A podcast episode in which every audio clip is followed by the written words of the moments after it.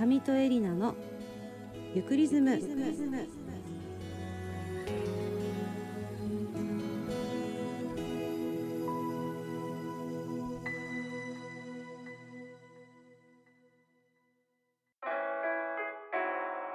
皆さんこんにちは。上戸エリナです。心穏やかにほっと一息。ゆっくりとしたリズムに身も心も任せてみませんか？上戸エリナのゆくリズム。どうぞお付き合いください。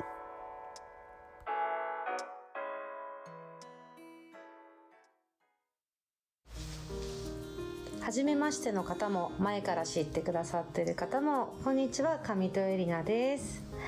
えっと、実は今日の、えっと、配信は、あの、前回の配信から連続で、あの、聞いてくださってる方だと、あんまり違和感ないのかもしれないんですけど、実は前回からかなりちょっと久しぶりな、今日は、あの、配信となりました。結構経ってるかな？何ヶ月も空いてるかも。楽しみにしていた方大変お待たせいたしました。私は、えー、変わらず元気でございます。実はあのー、その前回の収録の時から私ご私事なんですけど変化がありましてですね、まあ、もちろんもうあのブログとかあの SNS すでにあの前から見てるよっていう方はご存知の方がほとんどかなと思うんですけれども、えー、実は私今ですねね第4子を、えー、妊娠しておりましてそのこの空いてる期間っていうのが体調不良だったりとか、まあ、つわりとかですねあの結構ひどかったりとかする時もあるしですでにあの、まあ、第4子と言ってるぐらいなので3人うちは、えっと、お腹の子と別に3人男の子が、えー、おりましてその育児だったりとかでも日々バタバタでなかなかゆっくりする時間もなくというような日々を送っていましたのでそうこうしていたらえー、こんなに期間空いてたんだっていう、えー、配信のちょっと遅れとなってしまったけどまあまあまあでも連続で聞いたらそんな違和感ないからいいかななんて思ってる私もいます、えー、でも楽しみにしていた方は大変お待たせいたしました、え、今日はですね隣の芝生と自分の芝生についてのお話をしていきたいと思います。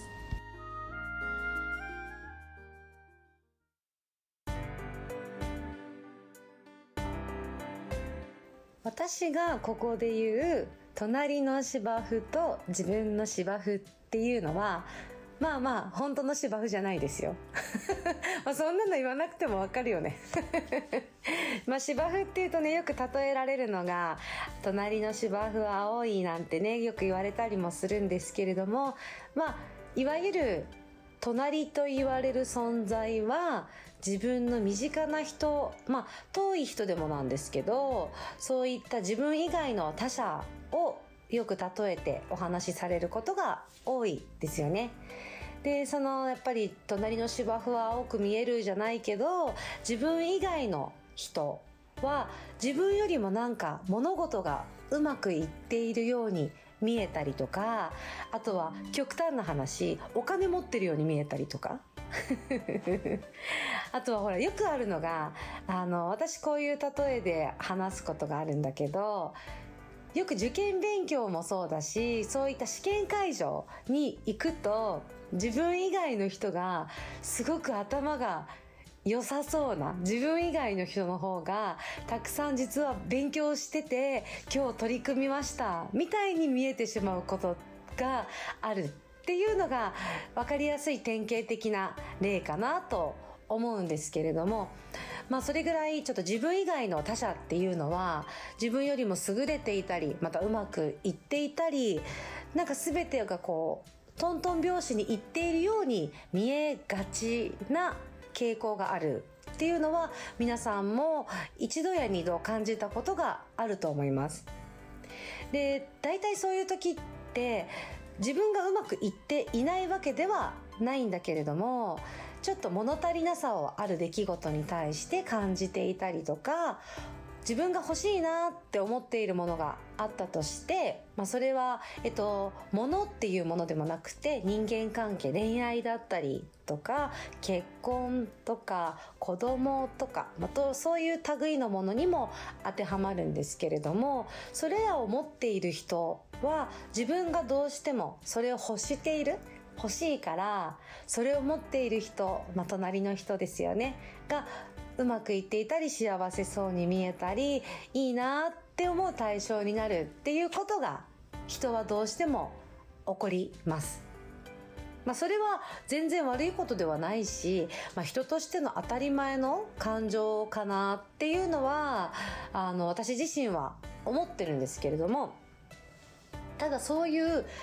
人に対してそういった感情を持つ時にその感情がどうっていうよりはその感情を持ったところからどういう方向に物事を捉えていくのか。もしくはその感情が起こった時にどういうふうにそれを自分のまあバネだったりとかそういうなんていうのかな生き方が楽になる方向に考え方を持っていくのか。っていうのは実は人それぞれ違っているなっていうのを私は感じていてなので今日はその隣の芝生は青いと言われる他者に対しての感情の持ち方のヒントを一つお伝えしたいなと思っています。私よくまあ、文章本もそうだし私本書いているのでその本の方にも書いていたりとかあとは普段からあのアメーバオフィシャルブログで配信をしてるんですけどそこの方にも書いていたりとかそれこそ SNS を通じても伝えてることでもあるんだけれどもこの何て言うのかな自分自身がやっぱりどういう解釈をするか。っていうのは考え癖が大きく影響していてその考え癖をどういう方向に捉えて考え方を持っていくかっていうことがすごくすごく大事で人は物事が何か起こります。起こった時のいわゆる解釈その物事への解釈次第でまあ、心の状態だったりとか方向性っていうのは大きく変わっているんですね。例えばこの出来事があったからもうすごい嫌だもう悲しい辛いっていう A というパターンも考えることもできるけど B というパターンでああのことがあったからこれがあって今良かったって思えるとかあの出来事のおかげで今すごい幸せになれる道に乗ったのねって思うかで全然捉え方解釈が違うので自分のマインドが全然変わってくるっていうところが自分の生き方としての生きやすさを変えていくヒントに実はなっているのでこの今日伝えたい一つっていうのをざっくり言うと考え癖を変えていこうよっていうことを今日お伝えしたくて今日の配信としてるんですけどそのちょっと話を戻して隣の芝生は青いよっていうその隣への他者への捉え方に対して私は自分の芝生もやっぱあるわけじゃないですか。自分の芝生があって他人の芝生がある状態で他者の芝生がすごい青々としててあいいな綺麗だなみずみずしいなって思ったとしてももしかしたらですよ。もしかしたらその芝って人工芝かもしれないんですよ。なんていうの？距離を置いて見てるからすっごい綺麗だしなんかなんていうの？この芝の刈り方も整えてめちゃくちゃ綺麗でみずみずしくて栄養満点みたいに見えるけど実はあれは偽物であなたの持ってる芝の方がすごい健康的で青々としてるっていうことだってあるわけですよ。まあいわゆる中身はわからないわけです。あなたがいいなと思ってる人あなたがこれ持ってて羨ましいなと思う相手これがあるから幸せそうだ充実してそうだなって思うその人が果たして本当に充実しているかどうかっていうのはわからない部分もたくさんあって人それぞれ悩みは違うしその人にはその人にしか知らない悩みや考え事だってあるわけですよね。もしかしたらそれこそ相手の方があなたに対していいなとか羨ましいな私はこれを持ってないけどそれを持ってるあなたはいいなって思われてるかもしれないんですよ。って思うと必ずしも自分から見てこのいいなと思う芝生が青々としてるお隣さんが本当にいいものかどうかっていうのもわからないし自分自身がそうやって思ってるだけであなたを羨ましいと思う人も世の中には絶対いるので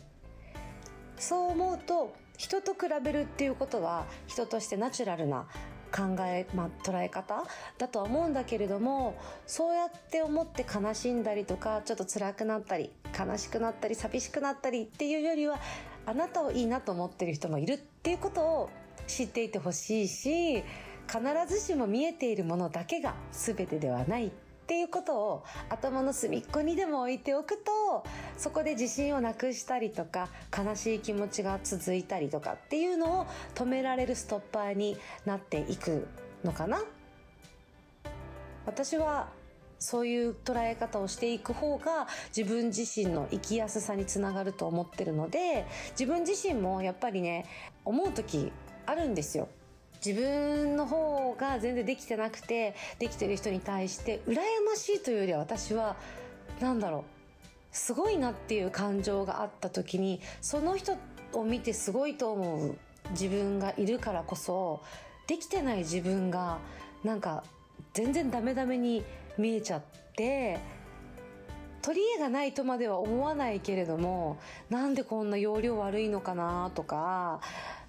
なんかうまく立ち回れない不器用さがあだになってるなとかって思うこともやっぱり日々育児とかも含めて思うことたくさんあるけど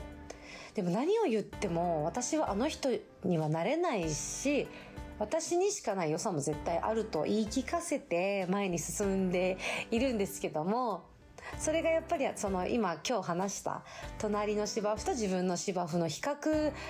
が起こってるから起こる感情でもあるんだろうなって思うと私はねあの HSP の発信もそうだし普段のブログもやってるけど全然実は他の人のブログとかも見ないんですよ。もうそれこそ見たらその人の凄さと自分のなんだろうこの欠点みたいに自分が思ってるところを大きくフォーカスしてしまうなっていうのもわかるからあえてもう見ない。比べそうだから見ないっていう感じでやらないとちょっと自分のね良さもなくなっちゃうのは悲しいなって思ってやるようにしてるので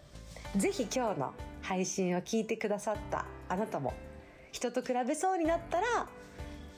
その人と比べることよりも実はその人もいろいろあるかもしれないから自分は自分でいいんだって思う時に隣の芝生は人工芝かもしれないし害虫がいっぱいあるかもしれないしっていうなんか自分がちょっと楽になる捉え方で相手を下げるわけじゃないんだけど自分の芝がいかにこうみずみずしくていいかっていうところにちょっと目線を向けてみてもいいんじゃないかなと私は思っているのでぜひぜひ今日の捉え方参考になってもらえたら嬉しいです。